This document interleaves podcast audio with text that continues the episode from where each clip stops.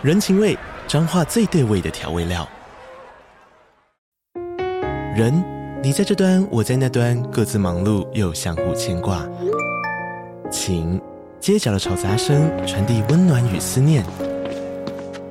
味，是从每一个转角飘出的乡愁。这里是彰化县政府 p o c k t 节目《彰化早咖》，我是主持人内克。从彰化大小事各具特色到旅游攻略，透过轻松有趣的访谈，带着大家走进最在地的早咖。准备好了吗？彰化的故事，我们说给你听。以上为彰化县政府广告。今天要带来第一百三十到一百三十一集竞技场一视同仁胁迫事件。对应漫画是单行本第十九卷第一百八十九到一百九十话，以及第二十卷第一百九十一话。侦探团来到国立竞技场观看天皇杯足球决赛，步美、元太及光彦三人正兴高采烈地讨论着赛事。光彦提到，上半场是由赤木英雄踢进一球，据说他只要没受伤，就笃定能进入日本代表队。元太觉得。确定代表日本参加世界杯的冈野选手也不赖。步美认为他的速度快得让对手瞠目结舌呢。元太不解，为何连大人们都如此热衷于世界赛呢？柯南回应道：“世界杯足球赛可是关乎到各个国家的颜面，是体育界最盛大的一场赛事。我早就确信，以日本现在的实力，一定能到法国去的。”孩子们想起。先前在看电视时，最兴奋的人就是柯南。赢了比赛后雀跃不已，还高呼“冈野最棒，中田是天才”。柯南回应道：“在多哈悲剧的那年，我整整一个星期都很不甘心呢，完全睡不着觉。”这边补充柯南提到的多哈悲剧，根据雅虎新闻提到，一九九三年十月。日本队顺利挺进在卡达首都杜哈举办的美国世界杯亚洲区资格赛，当时赛况几乎要取得1994年世界杯的晋级资格，也是首次有机会扣关的时刻，却在与伊拉克队伍的最后一战中痛失所有。原先的2比1领先遭到对手逼扣，只差了30秒被顶进追平球，突然间一切梦想全部幻灭。回到故事，坐在一旁的灰原戴着墨镜。手上拿着一本杂志，他笑着觉得，名侦探一谈到足球，也就是个普通的少年嘛。柯南询问他为何不看球赛呢？灰原回复：那些人知道我儿时的长相，要是被摄影机拍到的话，就糟了。柯南将灰原的墨镜摘下，并把自己头上戴的蓝色帽子戴到他头上，这样戴着帽子就不必担心被摄影机拍到了。柯南拉着灰原的手来到场边的扶手，并说：“先别管他们了，能够现场看足球赛可是莫大的享受。”灰原看着如此欣喜若狂的柯南，心想：“工藤，你大概做梦也不会想到，你已经和组织半个世纪前开始的一项秘密计划密不可分了。”柯南看着过于冷静的灰原，询问道：“你呀，有过兴奋或是紧张的情绪吗？”刚转学进来时也一样，混在一群小鬼头里一起学习，不会觉得不好意思吗？你还真是泰然自若。灰原回复：这还用说吗？因为有你在啊，就是因为你也在班上，我才能冷静。因为我们两人都处于相同的困境。柯南问起灰原的实际年龄，灰原回复：八十四岁，然后又说自己是开玩笑的。此时，球赛的导播金子接到一通电话，电话另一头的人要他注意看右侧观众席，有个戴着蓝色帽子的男孩趴在前排的扶手上。导播从摄影画面中看见，包含戴着蓝色帽子的男孩共有五个小朋友。突然，一阵强风将灰原的帽子吹到下方的球场边，接着柯南看到帽子旁有颗足球，足球竟莫名地消气了。他立刻跳下观众席，来到球场边查看。足球上有两个洞，旁边地上还有个痕迹。柯南发现这竟然是个七点六二口径的子弹。他立刻将此事告知导播。警方赶到后，导播向木木说明刚才接到的那通电话以及被子弹打中的足球等详情经过。柯南认为那应该是把托卡列夫手枪。这边补充，托卡列夫手枪是前苏联制造的半自动手枪之一，也常被称为 TT。柯南说，能够装填这种子弹的手枪，大多是经由中国大量走私到日本的。这是种杀伤力极强的手枪，既然没有听到枪声，表示歹徒一定加装了消音器。柯南笑称，这些都是小五郎告诉他的。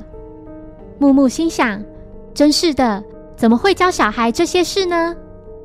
导播说，歹徒曾在电话中提到，要是终止比赛。或是有疏散观众等行为出现的话，他就会在场内胡乱扫射。歹徒要求比赛进行到中场前，必须准备好五千万元，并将现金装进袋子里。关于现金放置的地点，会再做联系。木木推测，歹徒或许是和电视台有结怨，也可能是名恐怖分子。警方立刻动员所有便衣警察至观众席里，届时要抓出。所有在比赛现场使用电话的人，这时导播注意到戴帽子的人竟然是个女孩。步美觉得她真没礼貌，难道导播看不出来吗？导播表示，刚才歹徒明明提到戴帽子的是男生。柯南说，要是任意逮捕歹徒的话，恐怕会有危险。当时那颗球就在他们正下方，这就表示歹徒应该是在旁边射击的。因为手枪的射程非常有限，既然歹徒离得并不远，为何会把灰原看成是男生呢？木木猜测，也许是因为灰原所穿着的裙子被墙壁挡住了。柯南认为，用电话通知射击的人和实际开枪的人并非同一人，歹徒至少有两名以上。也许歹徒除了有使用行动电话之外，一定还带着望远镜。此时，歹徒致电给导播，要求将现金于上半场休息时间放置十八号门的出口。说完，便立刻挂断电话。柯南趁警方不注意，偷偷在木木的无线对讲机上装了窃听器，以此掌握警方的行动。之后，警方依约将现金放在十八号门的出口。一名叫佐藤的女警穿着便衣，埋伏在出口附近，装着现金的提包并无异状。另一名叫田宫的警察回报，目前并没有任何人靠近提包。不久后，有个戴着口罩及墨镜的男子独自拿走了现金。木木下令立刻抓住他。佐藤和田宫两人并没有从他身上找到手枪。这时，从男子的手机中传来歹徒的声音，他要求警方释放他的同伙，否则就射杀观众。歹徒说：“我给你们一个弥补的机会。”金额从五千万追加到十亿，在比赛结束前把现金放在十八号门的出口。如果届时没有备妥，我会杀掉一名观众。不管你们警方如何监视，都无法找到我。还是快把待在观众席的警察撤回吧。我可是有五万六千名人质哦。之后，侦探团遇到了高木，并询问他刚才那名同伙的去向。高木回复。他已经带着那些赃款离开球赛现场了。灰原觉得歹徒的目的应该不是现金，因为十亿元根本不是在四十五分钟内就能凑齐的金额。柯南知道歹徒在一开始就计划射杀某个人，就在比赛结束的时候。目前距离比赛结束还有三十分钟，柯南建议警方可以看看录影带。刚才歹徒致电时。电视摄影机就有拍摄到观众席，说不定会拍到那个一边讲电话一边使用望远镜的人。在所有人看了录影带后，仍然找不到可疑的人。柯南不解，歹徒到底是如何一边打电话一边环顾四周，而且又能不被人发现呢？柯南询问导播：“致电给导播的歹徒是同一个人吗？”导播回复。对方总共致电三次，虽然声音听不太清楚，但应该是同一个人没错。柯南提到，前来取赃款的那名同伙身上并没有手枪，这就表示他已经把枪交给歹徒了。木木要求立刻清查从足球被射中后，一直到歹徒来取赃款的这段期间的录影带。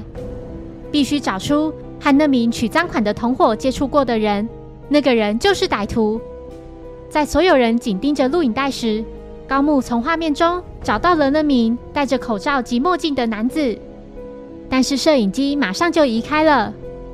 时间正一分一秒地流逝，眼看比赛马上就要结束了，大家着急地持续找寻画面中任何可疑的线索。柯南恨不得时间在此刻停止。站在一旁的会员说：“不能慌，人是无法违逆时间流逝的。如果硬要勉强扭曲它的话，一定会遭到报应。”侦探团说：“他们已经观察了三次，刚才那名男子很快就从画面中消失。原本已经拍到他了，可是摄影机又移动到旁边。”工作人员提到，负责这台十三号机的是名叫志田的男子。见此情况。柯南终于明白是怎么回事。他来到十三号机台前，对着摄影师志田说：“你就是恐吓日卖电视台的歹徒，对吧？你用摄影机观察四周，这一点也不奇怪。况且，即使带上连接手机的麦克风讲话，也不会让人怀疑。没有人会想到，歹徒竟然会是同一家电视台里的摄影师。歹徒的同伙总共被拍到了三次。”但是三次都被立刻移开镜头，所以我才明白有人在袒护那名同伙。正当柯南准备用麻醉枪射向志田时，却不小心射到了志田从胸口拿出的贝瑞塔手枪。关于贝瑞塔手枪的补充，我会放在下方的说明栏里。志田说，同伙的那把枪已经丢到某个垃圾桶里了。贝瑞塔跟托卡列夫手枪都是在一年前为了抢银行而准备的。在这三年间，准备了所有金钱，拟定了一套完美的计划。没想到，就在下手的那天，那间银行竟然找艺人来做一日的支店长活动，计划就这样搞砸了。我的女友因为无法得到那笔钱而变得郁郁寡欢，成天借酒消愁，最后自我了结。这一切全都要怪电视台在那天所计划的愚蠢活动。柯南知道。歹徒是为了替女友报仇，才会进电视台担任摄影师。这时有颗足球恰巧从柯南身边飞过，他抓准时机，立刻用增强踢力球鞋把球踢向歹徒。此时比赛结束，由 Big 大阪队以二比一夺得冠军。最佳球员是在攻击与防守皆有优秀表现的 Libero Namus。歹徒在比赛结束时被警方逮捕。三十分钟后，待在他家等待的共犯也被绳之以法。灰原觉得不愧是工藤，光凭这点线索就能找到幕后黑手。他说：“我对你越来越有兴趣了。”柯南回应道：“一个八十四岁的老婆婆怎么会这么说呢？”灰原面带微笑对柯南说：“其实我是跟你年纪相仿的十八岁哦。”谢谢收听。如果喜欢本节目，欢迎小额赞助给我支持，谢谢。那我们下一集再见，拜拜。